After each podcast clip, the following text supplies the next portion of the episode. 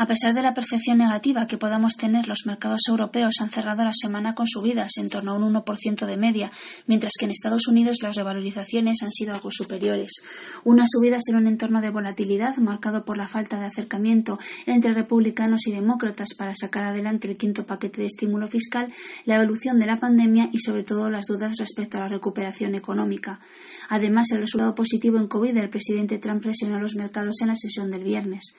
Este contexto de dudas sobre la recuperación sigue propiciando nuevos recortes en tires y además hemos visto también una fuerte presión en el precio del crudo, tanto por las dudas en torno a una nueva ronda de estímulo fiscal como al temor a un incremento de oferta por parte de la OPEP, tras la vuelta de la producción en Libia, a lo que se suman mayores exportaciones de Arabia Saudí e Irak. A nivel macroeconómico hemos contado con muchos datos. Las cifras de empleo en Estados Unidos mostraron una ralentización en el ritmo de creación de puestos de trabajo, el ISM manufacturero de septiembre superó las estimaciones y los datos de PMI manufactureros correspondientes al mes de septiembre y datos finales en Estados Unidos y Europa no depararon grandes sorpresas.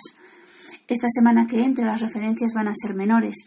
se destaca sobre todo las actas de la FED en Estados Unidos, el ISM de servicios de septiembre y los datos finales de PMI del mismo mes, compuesto y servicios, una referencia que también conoceremos en Europa, al igual que en Japón y en China. Mientras tanto, a nivel de bancos centrales, hemos visto esta semana que la presidenta del Banco, Central Europeo reiteró la incertidumbre que pesa sobre la recuperación económica europea. Y además a esto se suma el riesgo de un euro fuerte que se sitúa en la zona de 1,17 tras alcanzar máximos de 2018 a principios de este mes de septiembre en niveles de 1,20 dólares euro. De cara al último trimestre del año, consideramos que la incertidumbre y la volatilidad van a continuar reinando en los mercados, en función sobre todo de la evolución de la pandemia, que a su vez condiciona el ritmo de recuperación económica y de resultados empresariales, y también en función de las elecciones en Estados Unidos, con Trump advirtiendo de que no aceptará el resultado electoral si aprecia fraude en el voto por correo. De especial relevancia será también la publicación de los resultados empresariales del tercer trimestre, que podrían dar lugar a nuevas rebajas de guía, sobre todo de 2021 en un entorno de incertidumbre y revisión a la baja del ritmo de recuperación del crecimiento económico.